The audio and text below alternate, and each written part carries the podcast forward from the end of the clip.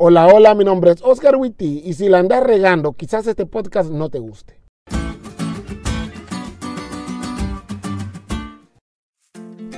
El versículo de memoria que aprenderemos esta semana está en Esdras 9:6 y dice así: Y dije, Dios mío, confuso y avergonzado estoy para levantar, oh Dios mío, mi rostro a ti, porque nuestras iniquidades se han multiplicado sobre nuestra cabeza y nuestros delitos han crecido hasta el cielo. Este versículo es una confesión de esas que ya casi no se escuchan. Ojalá al memorizarlo podamos reconocer nuestro pecado y estar dispuestos a cambiar. Muy bien amigos, los filisteos. Un gigante de casi cuatro metros si eres David, los enemigos si eres el pueblo de Israel, o el amor de mi vida si eres una de esas adventistas millennial de 2019. Y antes de que empieces con que es que en la iglesia no hay chavos, yo a todos los veo como hermanos. Y la típica, él es mejor que muchos chavos de la iglesia, pastor.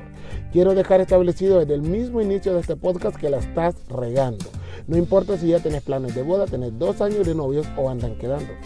La estás regando y no quites este podcast. Ahorita te voy a explicar por qué.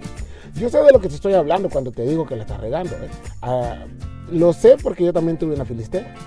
Era una chica guapa, como la mayoría de las filisteas, simpática y no fumaba ni bebía, y para mí eso la hacía buena, olvidando por completo que bueno solo es Dios y los que están cerca de Él. Pero bueno, en ese tiempo de la prepa yo había tomado la decisión de ser pastor por una serie de situaciones que había vivido en los meses anteriores, así que leía más la Biblia, oraba más e intentaba involucrarme más en actividades de jóvenes.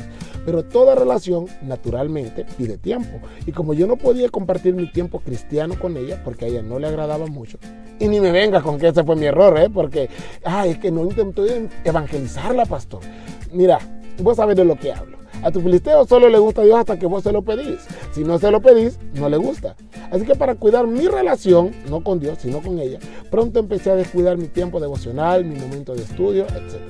No porque ella me lo pidiera, ojo, pero no compartíamos el mismo interés de estar cerca de Jesús. Y pues gracias a Dios me di cuenta a tiempo que la estaba regando y terminamos la relación. Pero la Biblia dice claramente que no debemos unirnos en yugo desigual. Sé que ya te sabes ese versículo de memoria porque te lo han repetido hasta la saciedad. Pero no entendés que estás en un grave peligro. Me llama la atención que la lección dice que Esdras y Nehemías estaban muy preocupados porque ellos querían conducir al pueblo a una estrecha relación con Dios, pero entendían que nadie que quiera tener una relación con Dios puede tener una relación con alguien que no tiene su misma fe.